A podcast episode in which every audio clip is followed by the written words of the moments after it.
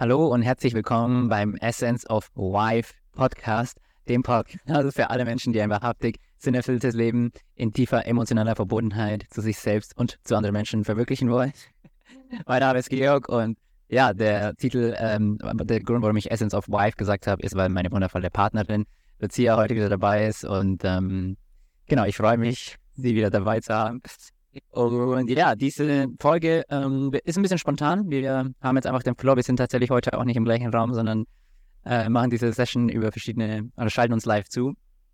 Und hatten aber beide den Impuls, einfach mal eine Folge aufzunehmen über dieses Thema Abgrenzung, weil das äh, natürlich auch in unserer Beziehung ein Thema ist und bei vielen, vielen, vielen anderen Menschen. Ähm, das ist eine Sache, die mir immer wieder bewusst ist, wie krass dieses Thema Abgrenzung für die meisten Menschen ist so eine Herausforderung ist und äh, dass wir häufig überhaupt nicht wissen, warum habe ich so Schwierigkeiten, mich abzugrenzen, ähm, wie kann ich mich überhaupt gesund abgrenzen und ganz viele Sachen und ganz viele Fragen, die ich für super wichtig finde und deswegen haben wir uns jetzt hier zusammengehockt und wollen das ein bisschen thematisieren, weil Trommelwirbel, wer hätte es gedacht, das Thema hat mit Thomas zu tun. ähm, obviously, aber ja, häufig, aber ähm, ja, leider ist es nicht so obvious für viele Menschen, ähm, wie wir beide festgestellt ha haben. Und dem wollen wir einfach ein bisschen Psychoedukation ähm, entgegenbringen sozusagen. Und deswegen freue ich mich drauf. Und hier mit herzlich willkommen, liebe Lucia.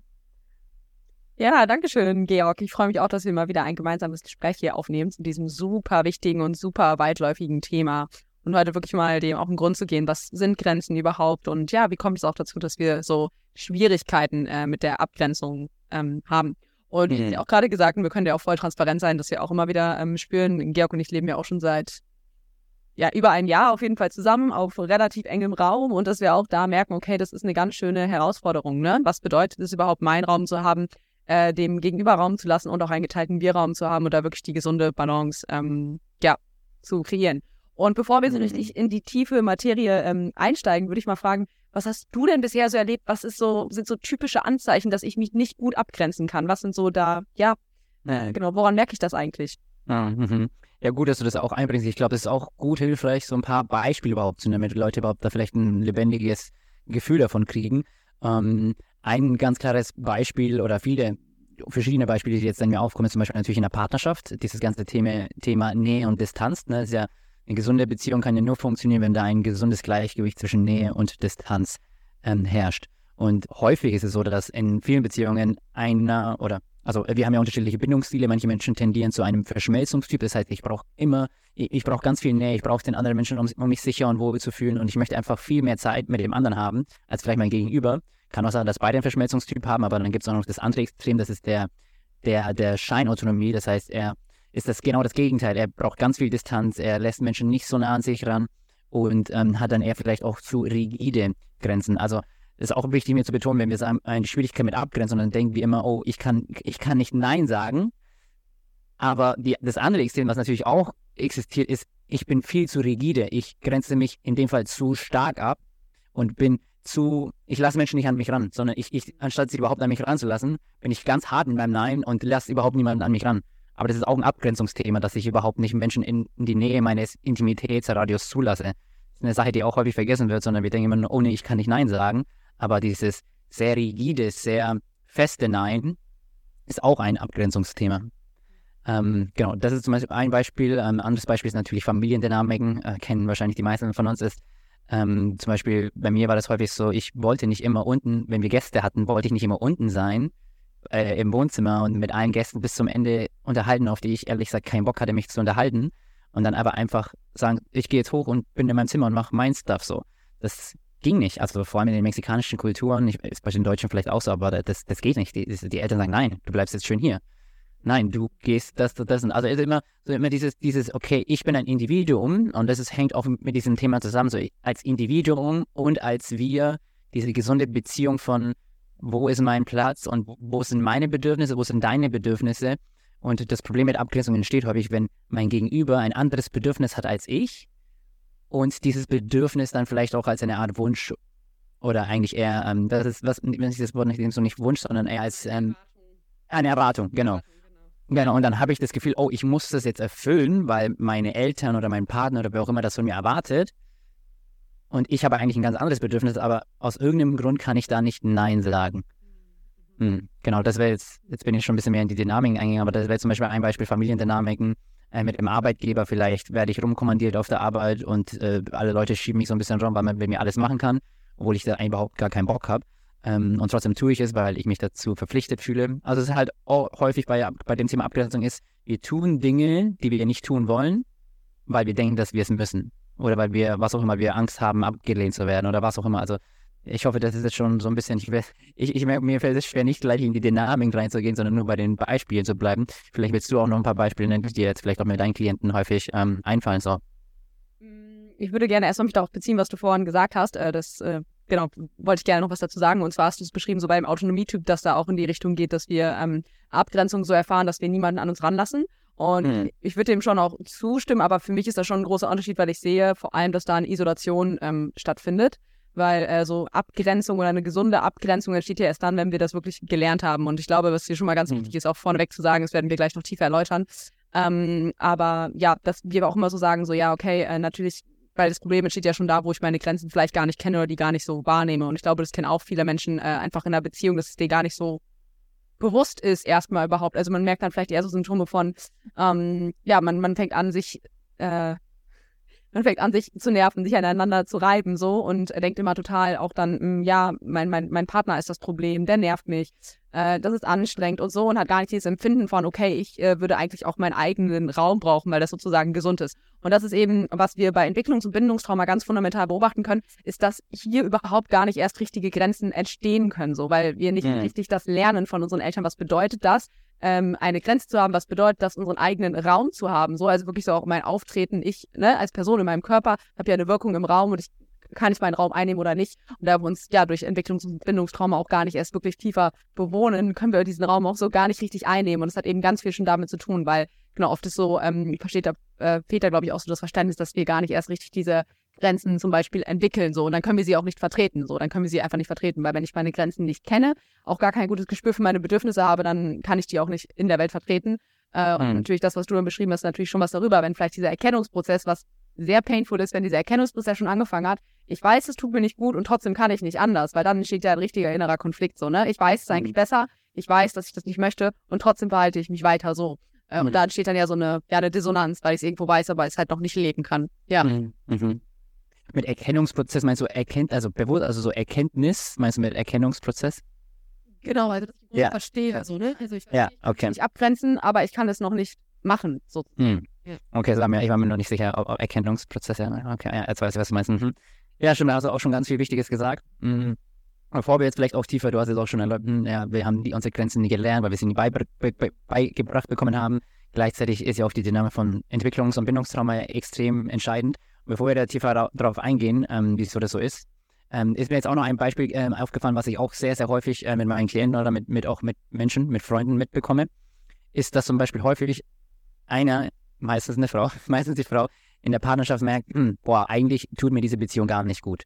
Eigentlich merke ich, eigentlich, wenn ich wirklich mich mit mir verbinde, mit, meinem, mit meinen wahrhaftigen Bedürfnissen, mit meinen Werten, merke ich, dass diese Beziehung eigentlich nicht mehr das Richtige ist. Und trotzdem schaffen es Menschen dann nicht, sich aus der Beziehung rauszubegeben, sich zu trennen und abzugrenzen, weil das ist auch wieder eigentlich, ein, da kommt, das ist auch wieder ein Abgrenzungsthema, ist dann wirklich sich von der Beziehung zu trennen, weil was auch immer. Ja, also habe ich schon auch häufig auch erlebt, auch sehr ähm, auch, auch, Beispiele, wo auch wirklich jemand nicht gut behandelt wird, wo man wirklich echt sagt, hey, das ist Missbrauch, missbräuchliches Verhalten. Und trotzdem gibt es ja eine Instanz in uns, die das ja zulässt und die ja irgendwie eine Schwierigkeit hat, obwohl man nicht gut behandelt wird, sich davon abzugrenzen. So, also das wollte ich irgendwie einfach mal einbringen, weil das irgendwie ähm, mir tatsächlich schon echt häufiger widerfahren ist.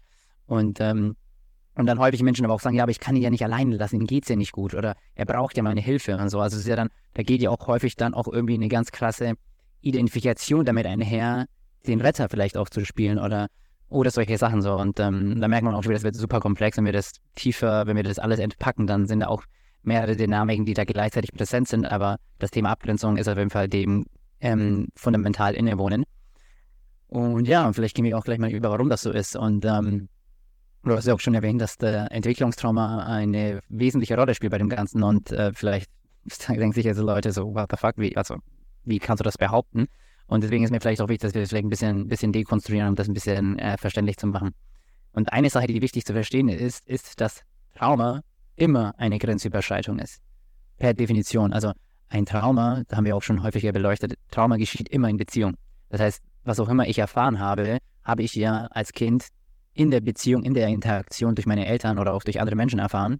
Und was da passiert ist, ist, dass eigentlich die natürlichen Grenzen und die Bedürfnisse eines Kindes nicht genährt wurden oder, auch, oder überschritten wurden. Und natürlich, dass es da zu einer Überwältigung kommt. Und diese Überwältigung ist ja per se eine Grenzüberschreitung.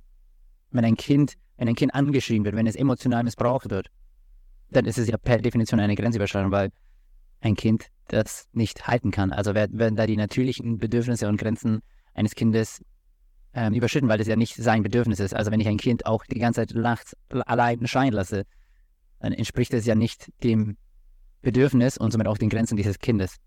Oder wenn, also wir können jetzt auch noch krassere Formen von, von Traumatisierungen ähm, äh, nennen, aber ja, ja. Ganz spannendes, spannendes gesagt. Du hast gesagt, okay, wenn nicht auf das Bedürfnis des Kindes äh, eingegangen wird, dann ist es ja eine Grenzüberschreitung. Also vielleicht magst du da ein bisschen erläutern, wie denn dann Bedürfnisse und Grenzen auch zusammenhängen. Ob genau. Zusammenhang gibt. Ähm, würde ich schon sagen, also wenn wir etwas als eine Grenzüberschreitung empfinden, dann werden ja da nicht meine Bedürfnisse geachtet oder das geht über mein Bedürfnis hinaus. Angenommen, ich habe ein äh, Sicherheitsbedürfnis von, mh, hm, ich fühle mich nur sicher, von Menschen berührt zu werden, wenn sie mich gefragt haben. Zum Beispiel, ich möchte von Menschen gefragt werden, hey, darf ich dich da berühren, zum Beispiel in einem emotionalen Prozess. Und jemand macht das nicht, dann ist das für mich eine Grenzüberschreitung. Und natürlich, man muss also sagen, es wäre natürlich gut, vielleicht weiß die Person das ja nicht, weil ich es nicht kommuniziert habe, also weiß sie das nicht, aber dann wäre es meine Aufgabe zu kommunizieren, hey, das, ähm, das ist mir zu viel. Ich möchte immer, dass Menschen äh, um Erlaubnis fragen, ob das für mich okay ist, dass mich jemand an der Schulter berührt, äh, wenn ich gerade weine, zum Beispiel. Also verstehst du, was ich meine? Natürlich, also eine Grenze wird da überschritten, wo mein Bedürfnis von Sicherheit und Wohlbefinden ähm, nicht mehr ähm, geachtet wird oder nicht mehr ähm, präsent ist sozusagen. Also ja, Grenzen haben sehr viel mit Bedürfnissen zu tun. Genau, und das, ist, das ist, eine große Schwierigkeit, weil viele Leute auch nicht ihre Bedürfnisse wirklich spüren können. Das ist ja, hast du ja auch schon gesagt. Und gleichzeitig, ja, man muss halt auch sagen, wir alle haben unterschiedliche Grenzen, weil wir einfach unsere Bedürfnisse, also natürlich die essentiellsten Bedürfnisse sind bei uns gleich, aber wie wir sie ausleben und definieren, ist sehr unterschiedlich. Und das ist dann halt das Problem, weil wir Menschen halt häufig auch nie gelernt haben, transparent zu kommunizieren. Dann denke ich, dass mein Bedürfnis, so wo, wo, was für mich noch okay ist und was für mich nicht okay ist, denke ich ja, dann müsste es ja bei dir auch sein. Für mich ist es gar kein Problem, wenn mich jemand einfach berührt, während ich weine, dann finde ich das schön. Dann denke ich ja auch, oh, dann müsste es ja bei meinem Gegenüber vielleicht auch sein. Als Beispiel jetzt halt zum Beispiel. Manche Leute finden sich total fein, in der Sauna einfach die ganze Zeit nackt zu laufen, andere Leute nicht. Wenn man jetzt jemanden, keine Ahnung, das Handtuch wegzieht, dann wäre das dem einen total egal, weil mir das egal ist, einfach nackt zu sein in der Öffentlichkeit oder vor anderen Menschen. Und äh, für den anderen Menschen ist es total die Grenzüberschreitung. Also das ist halt auch ein Problem, was da mitschwingt, ist, dass wir einfach alle unterschiedliche Grenzen haben und ähm, die halt häufig ähm, aufeinandertreffen und im, im, im Konflikt sozusagen stehen, wenn wir sie nicht kommunizieren. Gleichzeitig haben wir auch natürlich eine große Schwierigkeit, überhaupt unsere Bedürfnisse und unsere Grenzen zu kommunizieren, sondern drücken das, unterdrücken das. Das ist natürlich auch eine Dynamik, die das Ganze noch komplexer macht. Und deswegen würde ich auch vielleicht auf eine fundamentale äh, Struktur eingehen, die wir, ähm, die bei den ganzen Themen Abgrenzung eine riesige Rolle spielt. Und das ist natürlich der Fawn Response. Mhm. Weil, ähm, willst du vielleicht was dazu sagen? Naja, also was man einfach grundlegend ja schon mal zum Formelspon sagen kann, ist, dass neben den anderen drei, ähm, also dass das so die vierte fundamentale Traumareaktion ist. Ähm, mhm. Neben, genau, Fight, Flight, Freeze und dann halt auch der Fawn Response, die spricht man auch mal mhm. von den The Four Fs so. Mhm. Mhm. Ja. Nennt man auch, nennt man, nennt man auch manchmal Bambi-Reflex. Genau, nennt man manchmal Bambi. Der Georg hat mich die ganze Zeit lang auch am Anfang unserer Beziehung Bambi genannt. Für alle, die das hier interessiert. Äh, genau, und der Forny ist eben, ist halt der Unterwerfungsmodus, ne? Also es ist halt mhm. einfach, mit dem mitzugehen, sozusagen, was passiert. Und äh, es ist eben, wenn wir sozusagen, es ist auch eigentlich völlig klar, aber wenn wir in dem Moment, in dem Moment, wo wir merken, in der Situation zum Beispiel als kleines Kind, äh, wir kommen auf die Welt und befinden uns in einer nicht günstigen Situation, wie zum Beispiel, ähm, ja, wir erfahren, dass wir angeschrien werden, es wird ja auf unsere Bedürfnisse eingegangen. Wir können eben nicht als kleines Baby, was man erstmal machen würde, wir können nicht wir können nicht fliehen, das würde so als erst passieren, wir können nicht kämpfen, sind wir einfach, wir sind unterlegen, wir sind hilflos, keine Chance. Und was bleibt uns dann halt noch, ne? Natürlich irgendwie eine gewisse Form von Freeze-Zustand, was wir auch kennen, und halt dieses einfach unterwerfen. Also wir machen einfach mit sozusagen mit dem, ähm, was passiert. Und mhm. das wird, zeigt sich halt auch später dann, dass man, ist jetzt auch ganz doll verbreitet, dieses ähm, Wort von People-Pleasing, also mhm. Ja-Sager, die mhm. einfach immer Ja sagen, die immer sofort zur Stelle sind. Und was eben tückisch an diesem Phone-Response ist, dass es im Grunde sehr umgängliche, sehr sympathische Menschen sind. Also oftmals fällt dieser Mechanismus auch gar nicht in der Therapie oder so auf oder erst spät, erst wenn man sich wirklich mit Trauma auskennt, weil das immer Leute sind, du denkst, ach, mit denen ist es so angenehm, so, die, die, die haben ja keine Probleme. Und deswegen Mhm. äh, ist es sicherlich auch so, äh, dass das wenig auffällt, aber trotzdem immer mehr kommt. Also ich kenne auch immer mehr Leute, die spezifisch mit einem People-Pleasing oder mit einer Fawn-Response-Mechanismus ähm, ja, zu mir kommen. So. Genau, genau. Genau, das ist der, der People-Pleaser oder der, der, der Retter, das Helfersyndrom. Ähm, aber genau, wie du sagst, es geht mit einer zwanghaften Freundlichkeit einher und mit einer Überanpassung. Und das ist ja auch wieder, da kommt ja auch wieder das Thema Abgrenzung äh, total zum Vorschein, weil wenn ich mich überanpasse, dann verleugne ich ja meine eigenen Bedürfnisse. Das heißt, das heißt, Fawn Response ist nur möglich, indem ich meine eigenen Bedürfnisse total verleugne und mich total an mein Gegen Gegenüber anpasse, sozusagen. Aber damit werden halt auch meine Grenzen überschritten, so. Und um, das, um den Fawn Response vielleicht auch nochmal noch mal ein bisschen weiter zu dekonstruieren, das geht auch mit einer gewissen Loyalität einher. Also, und wenn man sich mal vorstellt, dass ein Kind keine andere Wahl hat, wenn es von einem sehr missbräuchlichen Elternteil vielleicht auch großgezogen wird und die ganze Zeit ja Demütigung und äh, Missbrauch jeglicher Art erfährt, dann kann es ja, kann ein Kind ja kaum anders damit umgehen, als dann sozusagen die, die Sichtweise und die Handlungen meines Gegenübers, des Täters sozusagen, mich mit denen zu verbünden. Das sind dann sozusagen diese Täterloyalen oder auch Täter-imitierenden Anteile aus der Ego-State, ähm, aus dem Ego-State-Modell, wo ich mich einfach so mit dir verbünde und wir dadurch auch wieder eine Beziehung äh, kultivieren. Wenn wir beide der Ansicht sind, dass ich nicht gut genug bin und dass ich nicht liebenswert bin, dann haben wir trotzdem eine Beziehung. Das heißt, es ist besser für ein Kind, einfach diese, diese abwertenden ähm, Botschaften einfach mit denen loyal zu sein und dadurch aber die Beziehung zu dem Elternteil wieder aufrechtzuerhalten. Also und das ist wirklich einfach wichtig, dass wir verstehen, dass es wirklich auch wieder ein intelligenter Überlebensmechanismus ist, der aus einer gewissen Not entsteht. Weil sonst fangen wir auch wieder an, uns zu verurteilen, dass wir so sind, wie wir sind. Aber das ist wirklich, wirklich wichtig zu betonen, dass das wirklich ein, ein aus einer Not entsteht und das wirklich ein intelligenter Lebensmechanismus ist. Aber natürlich, wie auch immer, es sind ja Überlebensmechanismen und keine Lebensmechanismen. Also die helfen uns in Notsituationen zu überleben, aber natürlich haben die Konsequenzen, weil diese, diese, diese Überanpassung dann zu unserer Normalität wird. Also wir sind immer so. Wir, wir helfen immer Menschen, wir sind immer freundlich. Wir sagen immer ja, obwohl wir eigentlich, wenn wir wirklich mit uns verbunden wären, eigentlich ein komplett anderes Bedürfnis hätten. Und das ist dieses Dilemma, was auch viele Menschen erfahren. Ist ja nicht so, als wären wir komplett ahnungslos und wir ähm, wissen gar nicht, dass wir eigentlich ein anderes Bedürfnis haben oder dass wir gerne Nein sagen würden, sondern irgendwo, also nicht bei allen, aber bei vielen Menschen gibt es ja trotzdem diese Instanz von, hm, oder vielleicht auch erst im Nachhinein, aber irgendwo ist da ja schon so ein Dilemma von something doesn't feel right. So eigentlich weiß ich, dass irgendwo in meinem Innern ich eigentlich ein anderes Bedürfnis habe. Und ich glaube, das ist auch, was dieses Thema Abgrenzung so, so schwierig und so auch unangenehm machen kann, ist, dass wir da auch gewissermaßen hin und her gerissen sind. Ja, und das war mir einfach nochmal wichtig zu betonen, damit wir das tiefer verstehen, dass das wirklich ein, ein intelligenter Prozess gewesen ist in unserer Kindheit. Ja, das ist immer ganz wichtig, weil sonst ist auch die ähm, ja, Wahrscheinlichkeit sehr hoch oder es beginnt immer fast, wenn wir anfangen, das mehr aufzulösen, dass wir uns dafür verurteilen. Und äh, das macht eigentlich noch mehr Trennung, anstatt dass wir das, diesen Teil auch wieder zu uns nehmen können, dem eben auch mit Mitgefühl und Verständnis begegnen können, was ja ganz äh, essentiell ist für eine gute fundierte Heilungsarbeit und eben auch ja dieses beziehungsorientierte, was du schon angesprochen hast. Mhm. Und das taucht jetzt so total in mir auf, wenn ich jetzt so merke, hey, ich bin's, ich bin der People-Pleaser in meiner Beziehung. Äh, Mhm. Was kann ich denn da machen? Ja, das ist eine sehr gute Frage. Und ähm, eine Sache, die bei für Gelingen der Abgrenzung fundamental wichtig ist, ist eine Kraft, die auch der Fawn Response große Schwierigkeiten hat mit oder auch viele Menschen per se einfach eine große, große Schwierigkeit oder eine große schwierig, schwierige Beziehung zu dieser Kraft hat und die lautet Wut. Ja, genau. Wut ist die Kraft, die, die der Mechanismus in uns, um uns abzugrenzen. Weil Wut kommuniziert Nein. Wut ist eigentlich meine natürliche Form von Protest, um zu sagen, hey, hier stimmt was nicht. Also hier ist etwas nicht richtig für mich. Hier werde ich nicht gesehen, hier werde ich nicht geachtet, hier werden meine Grenzen überschritten. Und mein Prozess ist mein Weg, Nein zu sagen und mich zu schützen. Und natürlich, das ist auch wieder ein hochkomplexer Mechanismus. Es braucht eigentlich eine eigene Folge nur über das Thema Wut zu sprechen und die wird auch kommen.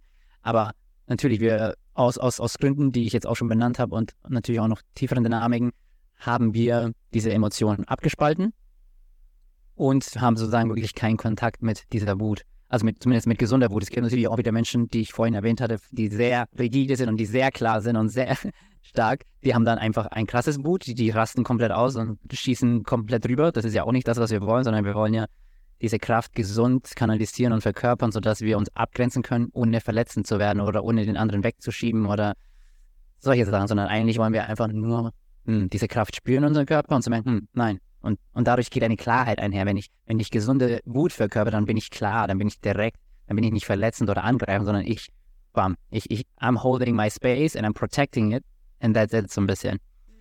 Deswegen ist äh, Abgrenzung nur möglich, wenn wir mit dieser Emotion wieder in Berührung kommen. Und ja, und das ist der Prozess, den, den ich jedem empfehlen würde, ähm, der Schwierigkeit mit Abgrenzung hat, ist, wie ist deine Beziehung zur Wut? Was hält dich davon an, mit der Wut in Kontakt zu kommen? Weil wenn wir, wenn man das in einer Begleitung angehen würde, dann würden da ganz viele Ängste und ganz viele Glaubenssätze hochkommen, die mir nicht erlauben, wütend zu sein oder die mir nicht erlauben, was auch immer. Also da kommen dann auch wieder ganz viele andere Sachen mit hoch. Aber das ist der erste Schritt, würde ich sagen, erstmal ähm, mit dem Körper verbinden. Also auch wieder, wenn ich meine Bedürfnisse spüren mag oder auch wenn ich mit meinen Emotionen in Berührung kommen will, dann muss ich ja den Körper spüren. So. Wie, wie soll ich das spüren, wenn ich nicht in meinem Körper zu Hause bin? Dann kann ich ja nicht fühlen, was mir mein Körper sagt, weil mein Körper sagt mir die ganze Zeit, was mein Bedürfnis ist, was meine Grenzen sind. Ähm, ja, aber wenn ich nicht im Körper bin, dann kann ich das ja auch nicht spüren, sozusagen. Mhm. Ja, das macht total, macht total äh, Sinn für mich und ist, glaube ich, auch einfach, ähm, also klar, Wut ist halt nochmal ein ganz eigenes Thema, aber ich sehe das schon genauso wie du. Es braucht das, das, äh, ja, wie die Wut eben brauchen, um unseren Raum zu kommunizieren, um unsere Grenzen zu kommunizieren und gerade dieses Wiederverbinden äh, mit der Wut wie mit allen Emotionen, da sprechen wir dann ja, das sage ich auch immer gerne zu meinen Klienten, weil dann immer so ist, so, hm, ich fühle mich auch gar nicht mehr wirklich froh oder so, äh, dann wirklich zu sagen, okay, ne, wenn wir unseren Körper nicht fühlen, wenn wir dieses, diese Qualität von ich fühle mich und ich kriege mich mit, äh, das beeinflusst eben alles Spektrum von, sag ich mal, Empfindungen und Freude und Traurigkeit und eben auch Wut.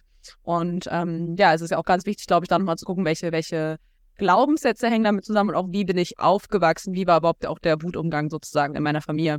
Äh, wenn mhm. viele auch noch nicht so kennen, wir können auch mal wieder so da so reden, was auch schon, sage ich mal, subtile oder wo wir, das würde ich gerne auch kurz sagen, und wo können wir so auch wieder merken, okay, wo wir diese Wut eigentlich so angetriggert und das ist ähm, sicherlich auch solche Sachen wie, äh, ja, weiß nicht, dann bin genervt, ich bin auch total erschöpft. Also ein Burnout-Syndrom zeigt sicherlich auch, dass ich meine Grenzen und Bedürfnisse nicht so gut kenne oder sie nicht wahren kann, mhm. weil ich immer bis zum Rande der Erschöpfung gehe und eben auch einfach, äh, ja, ganz simples, dass ich immer, ähm, ja, mich total irgendwie, ja, ablenken muss sozusagen und nicht wirklich äh, mit dem sein kann sozusagen, was ist.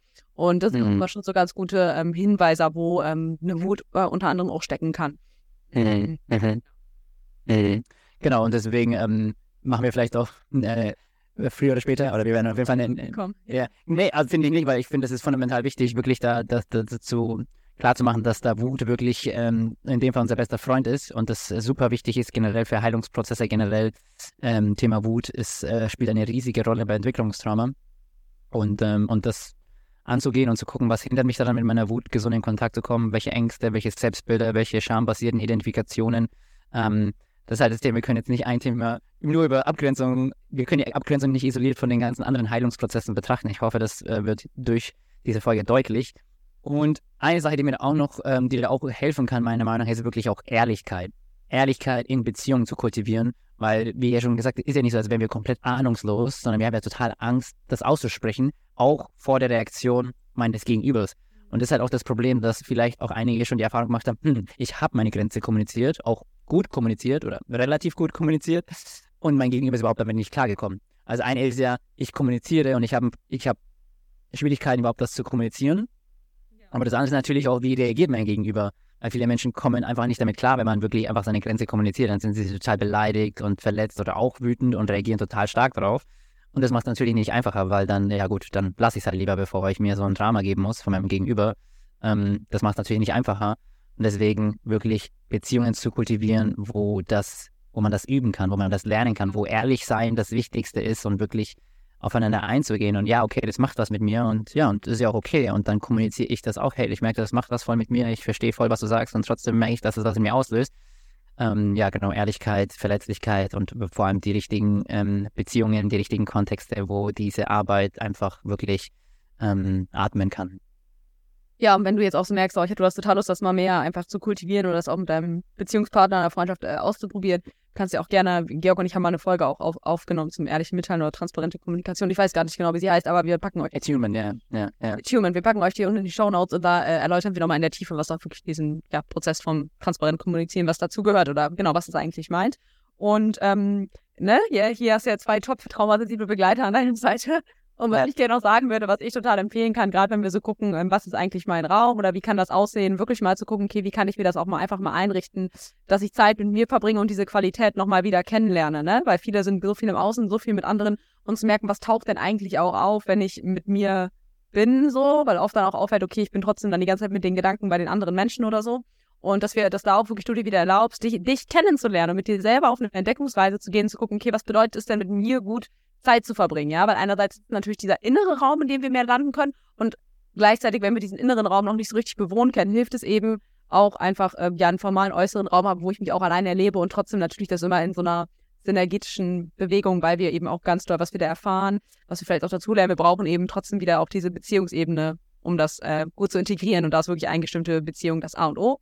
Und mhm. ähm, genau, ihr könnt euch auch freuen, weil Georg und ich sind da auch gerade äh, was Wundervolles äh, am Plan und auch gerade wenn du genau diese Symptome, die wir auch über die Folge angesprochen, äh, ja, hast, wenn du das kennst, äh, dann bleib auf jeden Fall gespannt. Mhm, genau, weil Georg und ich ganz bald auch dazu ein Gruppenprogramm einfach generell für diese ganze Thematik äh, damit rausgehen werden und wenn du das auch mhm. fühlst, trag dich mal super gerne einfach äh, ja in die Liste ein, weil da geben wir als erstes bekannt, wenn ja wir die, wenn wir das öffnen.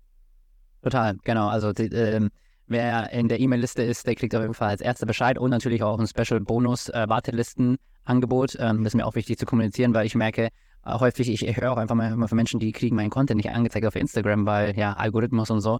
Ähm, deswegen der beste Ort, um wirklich up-to-date zu bleiben, ist immer die E-Mail-Liste. Und ja, genau, wie du selber schon gesagt hast, wir planen da was richtig Wertvolles ähm, in die Welt zu tragen als Gruppenprogramm ähm, oder beziehungsweise als Hybrid, wobei weil ich sehe sehr viel Sinn in der Gruppe und gleichzeitig hat auch der 1 zu 1 Kontakt auch ähm, Vorzüge, die eine Gruppe manchmal nicht hat, weil viele Menschen noch total überwältigt sind, manchmal in der Gruppe zu sein und sich da einzubringen. Deswegen dieser Hybrid, dieses Hybridformat ähm, mit zwei wundervollen, traumasensiblen Begleitern. Ähm, genau, das ist unser größtes Anliegen. Und ich meine, wie gesagt, wir haben schon ganz viele Podcast-Folgen gemacht über Attunement, über transparente Kommunikation, über Entwicklungstrauma, über Heilung, über alles Mögliche. Und das ist super und das ist, macht mir auch super Spaß, das alles zu teilen. Und trotzdem ist mir das einfach nochmal wichtig zu sagen, so hey, mit, mit Theorie konsumieren ändert sich nicht viel und mit ganz vielen Erkenntnissen zu haben, ähm, da werden wir schon alle erleuchtet und, und super heil und super verkörpert. Ähm, das ist halt im besten Fall der Anfang so. Und deswegen auch hier nochmal die Einladung. Ich habe auch einfach reflektiert, dass ich viel zu wenig ähm, proaktiv auf meine Angebote und auf meine Begleitung aufmerksam mache, weil da auch wieder eine Angst irgendwo war. Äh, irgendwie, ja, genau, auch hängt irgendwie auch mit diesem Thema zusammen mit dem Forni. Aber ich gemerkt habe, das ist weder authentisch noch ähm, helfe ich damit wirklich den Menschen, wie ich es gerne möchte, weil am Ende des Tages der Großteil, warum wir das hier machen, ist auch, um mit Menschen zu arbeiten und den Menschen ist am Ende des Tages nur geholfen, wenn man auch wirklich die tiefere Arbeit macht. Und man kann vieles selber machen, aber am Ende des Tages führt kein Weg an einer guten Begleitung vorbei. Das heißt nicht, dass es unsere Begleitung sein muss, wir sind nicht die Einzigen, aber ähm, nichtsdestotrotz ist ein großes Bedürfnis, ähm, mit Menschen, mit mehr Menschen tiefer zu arbeiten, weil wir noch Kapazitäten haben und genau, das wollte ich einfach mal loswerden. Und wenn dich das interessiert, dann komm auf die Liste, schreib uns an und dann freuen, wir uns. Lass uns, geht bei Podcast glaube ich gar nicht. Ähm, trag dir einfach in die E-Mail-Liste ein. Ähm, der, der Lead Magnet, das Handbuch Entwicklungstrauma kommt bald. Darüber wirst du informiert und ansonsten vielen Dank für deine Aufmerksamkeit. Vielen Dank auch für dich, äh, Lucia, und dann hören wir uns bei der nächsten Folge.